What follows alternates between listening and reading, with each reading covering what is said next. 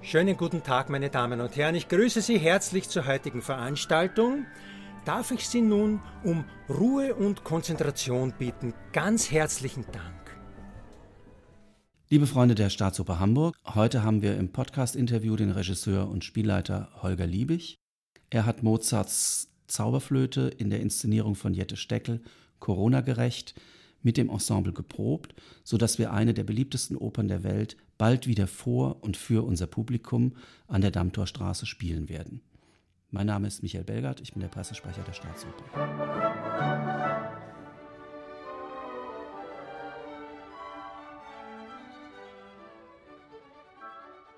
Lieber Holger, herzlich willkommen zu unserem Podcast-Interview. Du hast in den letzten Wochen den Probenverlauf der Wiederaufnahme der Zauberflöte geleitet.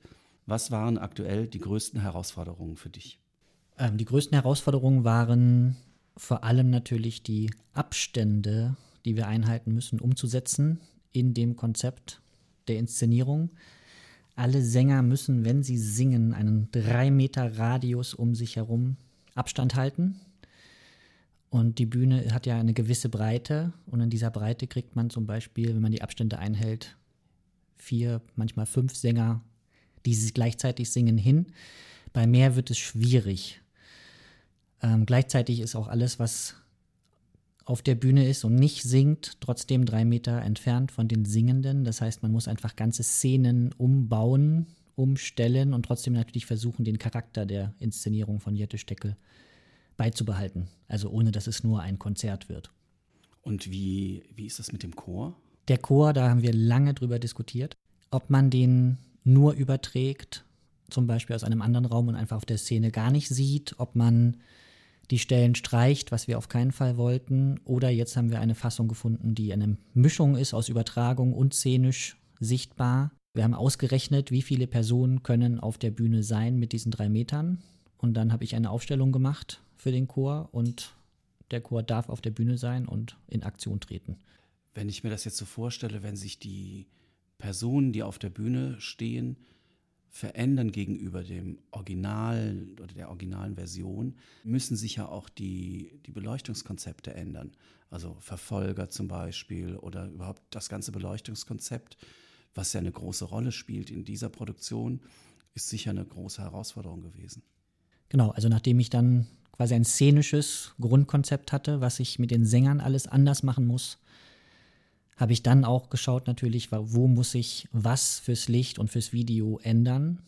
Und wir hatten auch genügend Zeit auf der Bühne, um diese Änderungen zu machen. Und soweit funktioniert es sehr gut. Und da mussten wir am Ende tatsächlich viel weniger ändern als gedacht.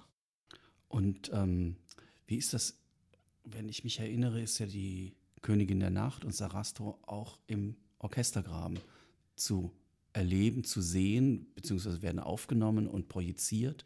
Wie ging man damit um?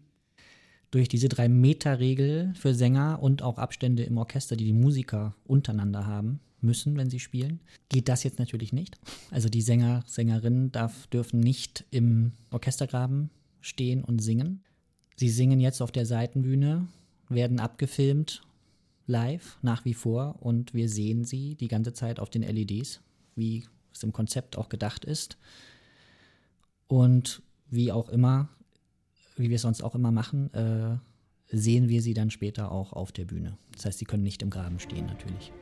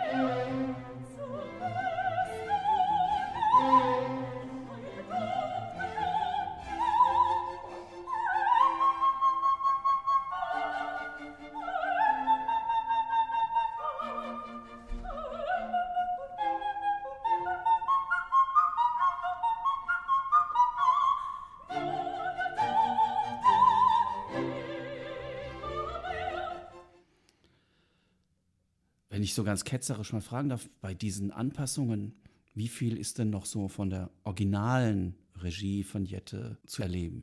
Äh, sehr viel, tatsächlich. Also ich habe wirklich versucht, äh, so viel wie möglich, auch gerade an Details, beizubehalten.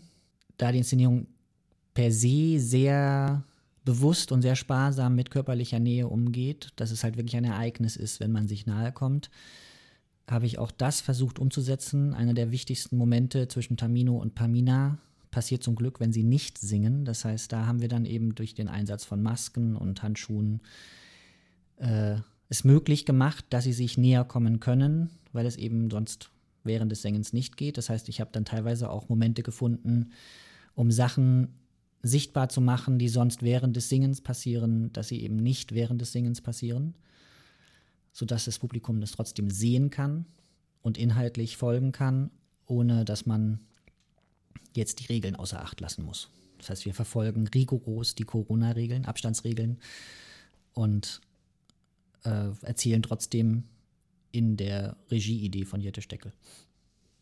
Prima. Also dann freuen wir uns darauf, dass wir hoffentlich bald wieder für und vor unserem Publikum spielen können.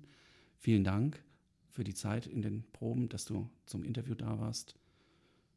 Wir sehen und hören uns in der Staatsoper Hamburg. Musik